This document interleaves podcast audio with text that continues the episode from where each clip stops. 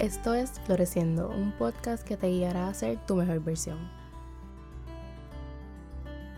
Hola y bienvenidas a otro episodio de Floreciendo. Espero que estén teniendo un buen inicio de año. El mío ha estado más o menos porque esta semana estuve un poco ansiosa porque mi abuela estaba en el hospital, pero ya está mejor y está en su casa.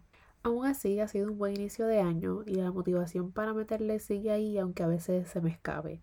Por ejemplo, hoy, en domingo, eh, y mis domingos son los días de yo meterle a cosas de, de floreciendo, es el día para yo lavarme el pelo y prepararme para la semana. So, yo no tenía ganas de hacer nada. Lo único que tengo, tenía ganas de hacer era sentarme a ver Gossip Girl normal. Pero Aún así me senté en el escritorio y empecé a escribir el blog post para el cual no tenía motivación, pero tan pronto me senté a escribir, seguí escribiendo y ahora sí tengo la motivación. Anyways, a veces ya se escapa, pero después aparece cuando tiene que aparecer. La enseñanza de esto es que no se puede esperar por la motivación. Anyway, el episodio de hoy va a seguir en la línea de metas de año nuevo y va a ser cómo cumplir tus metas para el 2021 voy a compartir lo que he recopilado en el último año y pico que me ha llevado a cumplir casi todas las metas que me propongo.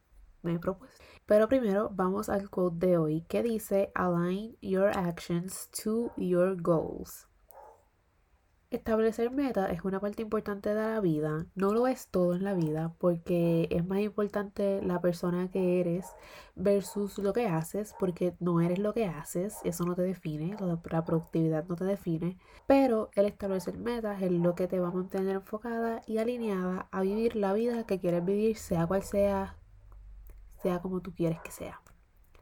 Cualquier cosa puede ser una meta y hay metas tan grandes como tan pequeñas, pero esta es la importancia de establecerlas, porque no puedes andar por la vida al garete sin saber cuáles son las cosas que quieres cumplir, porque entonces para qué vas a estar, porque entonces por qué vas a estar trabajando. Uno establece metas para estar claro de por dónde es que tú vas a trabajar y por qué es que estás trabajando. Digo trabajando y no es trabajar literal, pero ajá. Las resoluciones de año nuevo son metas que te propones para un nuevo año, pero una dice resoluciones y el país es como medio raro, porque usualmente pensamos que las resoluciones son estas cosas que decimos que queremos hacer, pero que después no hacemos nada. Yo era así, eh, yo llevo escribiendo resoluciones de año nuevo desde hace tiempo, pero resulta que siempre eran las mismas porque nunca las cumplía en ese año específicamente, solo las pasaba el año siguiente. Pero ahí la culpa no la tienen las resoluciones, la culpa era mía y yo lo reconozco. Yo no cumplía mis metas porque no tenía un porqué y no tenía un plan. Yo decía que quería hacer tal cosa, pero no hacía nada por lograr, pero no hacía nada por lograrlo. Pensaría yo que es que las cosas se hacen solas y no requieren de mi trabajo. Pero el año pasado recapacité y cambié el sistema de establecer metas. Resulta que otra cosa que estaba haciendo mal parte de todo, era que escribía las metas por escribirlas. Escribía estupideces y escribía cosas que yo sabía que no iba a poder cumplir. Por ejemplo, viajar a Europa. Eh, yo, lo escribí, yo escribía viajar a Europa casi todos los años, pero nunca sacaba los chavos y nunca hacía el plan. Así que yo pensaba que el, pasaje, el pasaje me iba a llegar así porque sí. Anyways. Anyways, eso resultaba en yo sentirme mal conmigo misma porque no hice nada en todo el año. Ahí fue que empecé a sentarme conmigo misma y a pensar en qué realmente yo quería lograr y por qué quería lograr X cosa. Ese fue mi primer paso para empezar a trabajar conmigo misma y a meterle para cumplir mis metas. Y fue lo que me llevó a escribir el ebook y fue lo que me llevó a cumplir las metas del año pasado y es lo que voy a aplicar este mismo año y los años que vengan por delante. Así que, ¿cómo tú puedes meterle para asegurarte de cumplir tus metas este año? Te voy a decir. Lo primero es tener un porqué claro.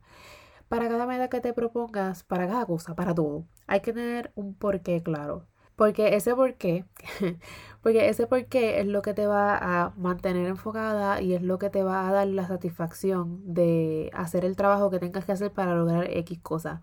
Eh, es importante tener el porqué claro porque muchas veces sin realizarlo, a veces hacemos las cosas porque está de moda o porque otra gente lo está haciendo o porque crees que es lo que tienes que o, porque crees que es lo que tienes que estar haciendo o porque quieres complacer a X persona y cada cosa que tú hagas debe ser por ti y para ti Ese porqué es sumamente importante. Por ejemplo, cuando yo quería empezar a hacer ejercicio, eh, mi porqué era porque yo me sentía eh, mal con mi cuerpo por X o razón. Y por eso quería empezar a hacer ejercicio porque quería rebajar. Entonces estaba haciendo desde un lugar de odio. Y esa no es un porqué y eso no es una razón clara porque uno debe amar su cuerpo, sea como sea. Y no voy a demerir mi experiencia porque todas las experiencias son válidas, pero la realidad es que fue que yo empecé a trabajar en McDonald's y, eh, tú sabes, McDonald's te dan una comida gratis cada vez que tú trabajas. Eso, yo empecé a comer demasiado afuera y no me gustaba cómo me, cómo me estaba sintiendo. Así que lo estaba haciendo desde un lugar de odio. Y por eso y porque lo estaba haciendo desde un lugar de odio, nunca lograba ser consistente con el hacer ejercicio porque pues aparte de que lo odio, pues mi mente no estaba en el lugar correcto. Así que yo decidí cambiar ese porqué y decidí que quería mover mi cuerpo porque yo quiero ser una persona saludable. Y entonces ahí fue que empecé a ser más consistente y aunque no es algo que yo ame, porque no lo amo, eh, hacer ejercicio, Sí es algo que reconozco que tengo que hacer para ser una persona saludable, una persona que pueda caminar de aquí esquina sin asfixiarse. Así que es súper importante tener ese porqué claro, porque si es un porqué que no está alineado con lo que tú quieres, pues tal vez que esa meta no es para ti y es una meta que tal vez pues no deberías hacer. Porque si haces una meta que no está alineada con lo que tú quieres y no tienes un porqué claro, cuando la cumplas vas a estar como que, ajá, ¿y qué más? Y como dicen por ahí, como dice Miley Cyrus, eh, lo que importa es el trayecto. It's all about the climb. Lo que importa es el trayecto y no el resultado final. Así que no te vas a disfrutar el proceso si no estás claro de por qué lo estás haciendo. Lo segundo es tener el mindset correcto. Esto se alinea con la primera. Claro está, yo creo que todo, todo en la vida es el mindset. El mindset es lo que puede make or break it. Es literalmente lo que te va a llevar al lugar donde tú quieres estar o te va a llevar a la malísima. Porque así de, así de poderosa es la mente. Así que es importante tener un mindset correcto, un mindset positivo, el mindset que tú quieras, porque yo no voy a decirte aquí cuál es el mindset que debes tener, pero sí deberías saber y pensar que tú, sí puedes lograr lo que te estás proponiendo y que lo vas a lograr en el X tiempo que te lo quieres, en el X tiempo que lo quieres lograr. No puedes estar pensando negativamente, pensando que no lo vas a lograr, que lo vas a dejar para después, porque es que no hay mejor momento que la hora. Así que ten un mindset correcto. A mí lo que me ayuda a tener el mindset adecuado es honestamente entrar a Pinterest y ver mi board de que yo tengo de quotes. No, estoy, no te estoy metiendo ese board específicamente, pero algo que me ayuda es buscar, eh, buscar quotes, buscar inspiración en Pinterest. intenta hacer eso y pues el mindset lo haces tú, tú misma. La tercera es organizarte, o sea, haz un plan. La organización es la clave para todo. Tú no puedes hacer nada si no estás organizada, si no tienes un plan. En este caso, en el caso de establecer metas, es súper importante tener un plan de cómo vas a lograr X cosa, porque tú puedes decir, ah, yo quiero hacer, eh, yo quiero leer 10 libros este año. Y si no haces un plan, ahí se quedó. Porque si tú no eres una persona que lee, como yo, que yo no leía, o sea, yo paré de leer hace años, eh, yo siempre ponía que quería volver a leer en mis metas, pero nunca lo hacía. Siempre terminaba leyendo uno o dos libros en, en el año. ¿Pero por qué? Porque no tenía un plan no tenía un plan, eh, yo pensaba que mágicamente yo iba a decir, ah, sí, hoy voy a leer y hoy voy a leer un libro completo, porque así era yo. Yo no tenía un plan, como que no quería, no sabía, no había establecido que iba a leer X días por tanto tiempo y ni nada. Fue porque yo pues quiero leer y punto, y no hacía nada para bregar con eso. Pero el año pasado, eh, del, del 2019 para el 2020, yo escribí que quería esto yo no lo escribí en buste, espérate. Yo no escribí que quería leer, pero yo tenía claro que uno de los hábitos que yo quería era volver a leer. Y el plan para esto fue yo decir, ok, yo voy a leer todos los días por 30 minutos. Eh, esto fue como que bien harsh, considerando que yo no era muy consistente leyendo durante los pasados años. Pero aún así me lo propuse. En enero y febrero no leía todos los días porque el plan lo dejé a mitad. Yo dije que iba a leer 30 minutos todos los días, pero no dije cuándo, no dije si era por la mañana o no dije si era por la tarde.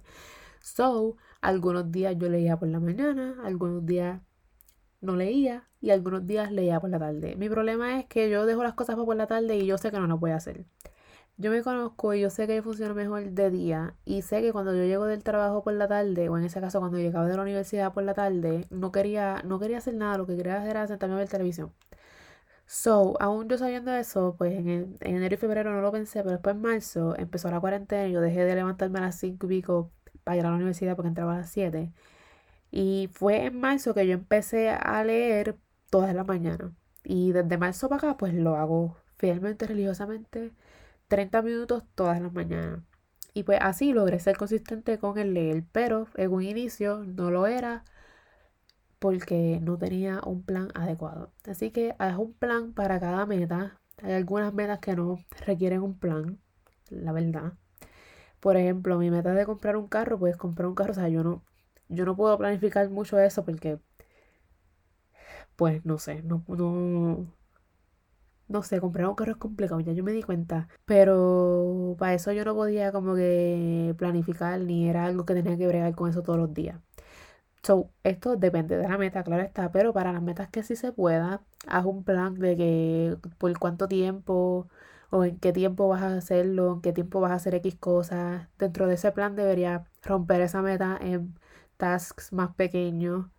Eh, por ejemplo, cuando yo me puse la meta de escribir el ebook, yo pues escribir un ebook suena como que así súper overwhelming al principio. Pero yo lo que hice fue como que dividir. Eh, yo sabía que iba a hacerlo en noviembre. Noviembre era el mes para escribirlo porque quería tenerlo listo para diciembre. So, en noviembre yo dividí la semana y dije, ok, esta semana voy a escribir tal capítulo, esta semana voy a escribir tal capítulo. Y siguiendo ese mismo plan, fue que entonces lo pude lograr y no me sentí ni drenada, ni overwhelmed, ni overwhelmed, ni nada. Son todo corrió súper bien porque pues tenía un plan inicialmente. Así que haz un plan para las metas que, para las que se puedan. Para las que no se pueden, pues relax. Pero para las que sí se pueda, pues trata de hacer un plan. Y te diría que te fueran lo más específica posible. Porque así es que puedes lograr tener consistencia si eres lo más específica posible. Así que organízate y haz un plan. La cuarta, lo cuarto sería ten las metas en un lugar donde las puedas ver cada día y esto es para mantenerte enfocada y alineada y saber que no se te van a olvidar. Por ejemplo, yo las tengo en Notion y yo en donde las tengo las puedo ver todos los días. So, eh, yo no sé dónde tú tienes tus metas apuntadas, pero puedes apuntarlas en diferentes sitios a la vez. Yo las apunto en diferentes sitios a la vez, también las apunto en mi, en mi journal y en mi journal no las veo todos los días pero en mi Notion sí. So, aún así, yo creo que tenerlas en un sitio que las puedas mirar todos los días, pues te va a mantener enfocada y alineada y saber como que, ah, que no se me olvide después, que no se te olvide después en febrero y en marzo, qué fue lo que tú querías, que, qué fue lo que tú estableciste que ibas a hacer este año. Porque es fácil olvidarse, es fácil olvidarse, la verdad.